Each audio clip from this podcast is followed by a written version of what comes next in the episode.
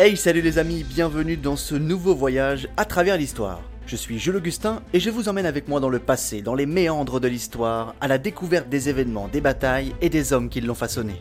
Aujourd'hui, nous allons parler du Front Populaire, cette union de plusieurs partis de la gauche française qui gouverna le pays de 1936 à 1938. Le Front Populaire rime avec congé payé ou encore réduction du temps de travail, mais aussi avec marasme économique et crise financière. Alors, nous allons nous plonger dans la célèbre période du Front populaire, à l'aube de la Seconde Guerre mondiale.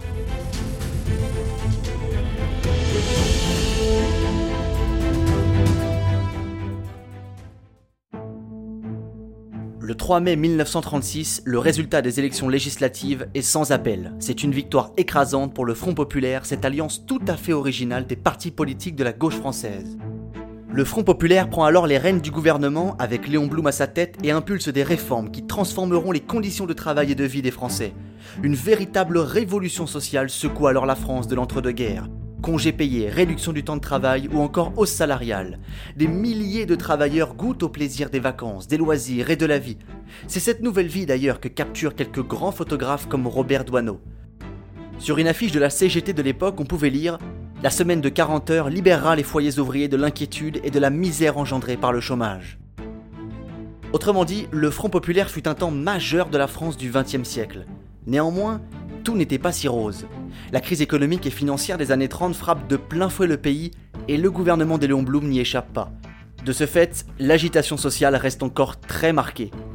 Surtout, en dehors des frontières, la fièvre monte, les ambitions d'Hitler commencent à se faire inquiétantes et l'Europe porte en elle les germes d'une seconde guerre mondiale. Mais avant d'en arriver là, revenons un peu en arrière.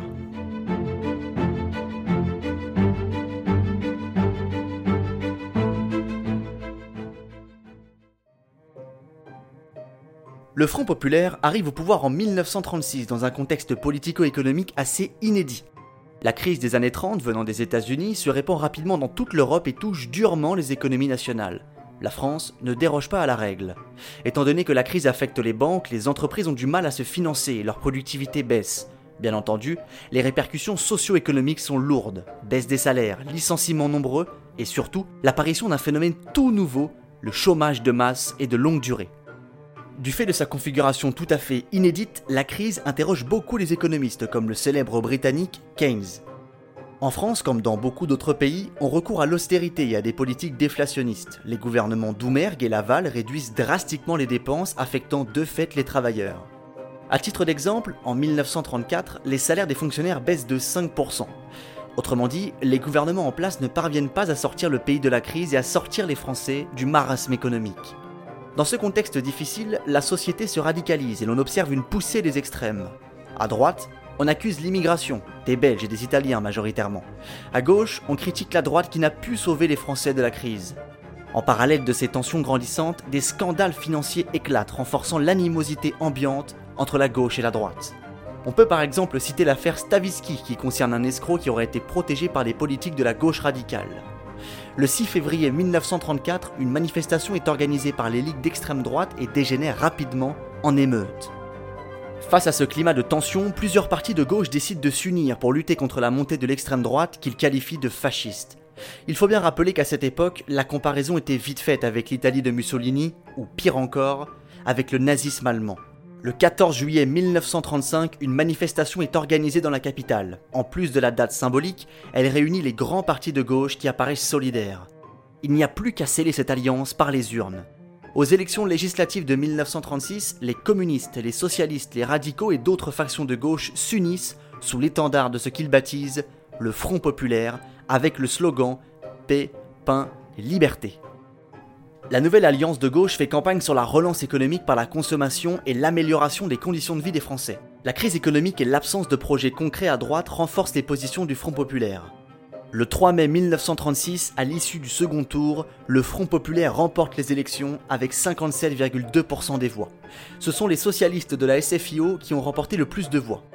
L'Alliance de gauche choisit Léon Blum comme président du Conseil. La France est durement affaiblie et nettement divisée la tâche est donc immense pour Léon Blum. Mais un nouvel air semble souffler sur la France.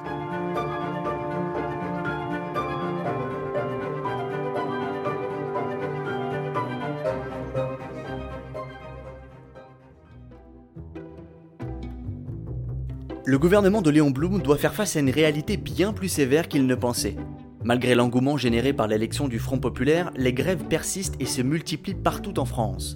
Tous les secteurs sont concernés, de l'aéronautique à la métallurgie, en passant par le commerce. En mai 1936, la situation devient explosive après un 1er mai marqué par des grèves intenses et parfois violentes. Face à de telles tensions, le gouvernement met le patronat à la table des négociations. De ces discussions naissent des accords Matignon qui accordent une hausse de salaire de 7 à 15% et reconnaissent la liberté syndicale. Après des débuts difficiles, Léon Blum remet le train des réformes en marche. Deux semaines après les accords Matignon, le gouvernement adopte une mesure qui ne figurait pas dans le programme du Front populaire, 12 jours de congés payés par an. Et à cela s'ajoute la réduction du temps de travail. La semaine de travail passe de 48 à 40 heures, permettant ainsi aux travailleurs d'avoir deux jours de week-end. Autrement dit, c'est une véritable révolution sociale qu'impulse Léon Blum et son gouvernement. Léo Lagrange, secrétaire d'État aux loisirs et au sport, négocie des réductions de 40% sur les billets de train avec les compagnies ferroviaires. Les Français goûtent désormais au plaisir de la vie, aux vacances et au repos les plages et les côtes françaises voient débarquer un nouveau public, des ouvriers que l'aristocratie caricature comme des salopards en casquette. Les loisirs prennent une place centrale dans la vie des travailleurs. Ils deviennent presque aussi importants que le travail. Lagrange, véhément critiqué par le patronat, poursuit son œuvre avec de nouveaux chantiers. 235 stades et piscines de plein air sont construits. Il rend accessible à tous les musées, les cinémas ou encore les théâtres la France est en train de vivre une révolution sociale et sociologique de grande ampleur dont l'héritage aujourd'hui est encore très fort. Le Front populaire va devenir une référence historique de la gauche française.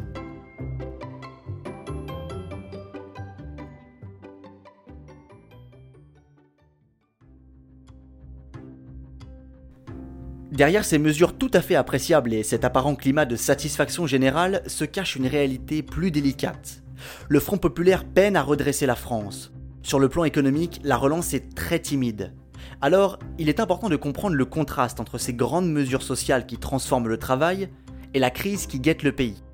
L'objectif du Front populaire était de relancer la production et la consommation par une politique inédite de reflation à rebours des politiques déflationnistes antérieures. En gros, il s'agit d'investir et de dépenser pour relancer le pays au prix d'une légère inflation. En parallèle, le Front populaire souhaite lutter contre le chômage, d'où l'allègement des conditions de travail. Sur le papier, le projet semble pragmatique et tout à fait réalisable. Cependant, ces contradictions intrinsèques ne vont pas tarder à refaire chuter l'économie française. En relançant l'économie par des dépenses, le gouvernement de Blum crée un déficit budgétaire, ce qui est tout à fait normal du point de vue économique. La France importe également beaucoup. Dans le même temps, ce creusement des déficits budgétaires et commerciaux n'est pas compensé par les exportations. Et oui, car Bloom s'était toujours refusé à dévaluer le franc au risque de créer trop d'inflation. Or, dévaluer le franc aurait permis de doper les exportations pendant un temps du moins. Conscient de l'impasse dans laquelle il se trouve, Bloom décide finalement d'avoir recours à la dévaluation, mais trop tard. De plus, cette petite trahison est très mal vue au sein même de son camp politique. Mais ce qui pose réellement problème à l'économie française, c'est la semaine de 40 heures. Sur le plan social, il est clair que cette mesure va dans le sens de l'histoire. Travailler plus de 10 heures par jour à la mine, par exemple, n'était pas tenable. Cependant, le choc est sans doute trop brutal. Pour faire simple, moins de temps de travail égale moins d'emplois nécessaires pour les entreprises égale difficulté à l'embauche. Les entreprises embauchent moins, donc le chômage ne baisse pas autant que souhaité et in fine, la reprise économique est timide. L'économiste et sociologue français Alfred Sauvy estime que cette mesure n'arrive pas au bon moment, je cite, bloquant une économie en pleine reprise qui est l'acte le plus dommageable commis depuis la révocation de l'édit de Nantes. Citation que vous pouvez retrouver dans son ouvrage Histoire économique de la France entre les deux guerres. De ce fait, les entreprises peinent à redémarrer. Dans les mines, le choc est d'une telle brutalité qu'on devient rapidement contraint d'importer des matières premières. Et comme nous l'avons dit plus tôt, ces importations ne sont pas compensées. Au final, le bilan économique est très mince et la crise refait surface à partir de 1937 avec tout le mécontentement social qu'elle entraîne. Pour la droite et l'extrême droite, cet échec est du pain béni. Les critiques pleuvent sur le gouvernement et la presse d'opposition tourne à plein régime. Léon Blum est acculé, incapable de relancer le pays comme il le voulait. Les grèves, qui s'étaient à peu près calmées, repartent de plus belle et replongent la France dans un climat de tension socio-économique.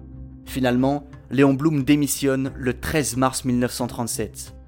Après encore quelques balbutiements, le Front populaire disparaît.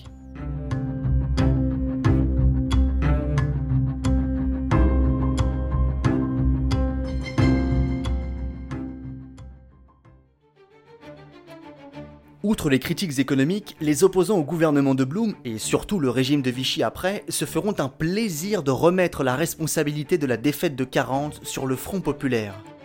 Seulement, il n'est en rien responsable de la défaite de 1940. Si la France a perdu, ce n'est pas à cause de Léon Blum. La réalité des faits est bien plus complexe que cela. D'ailleurs, Léon Blum s'opposera avec force au maréchal Pétain, prônant la poursuite de la lutte contre l'occupant. Car oui, Léon Blum est une figure tout à fait fascinante dans l'histoire de France.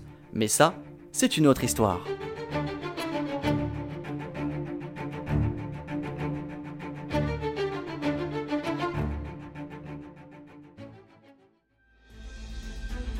Les amis, merci de votre écoute j'espère que cet épisode vous a plu. En tout cas, pour moi, ce fut un réel plaisir.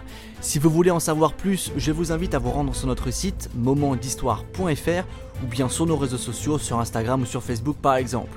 Quant à moi, je vous quitte et je vous dis à bientôt pour un prochain voyage à travers l'histoire.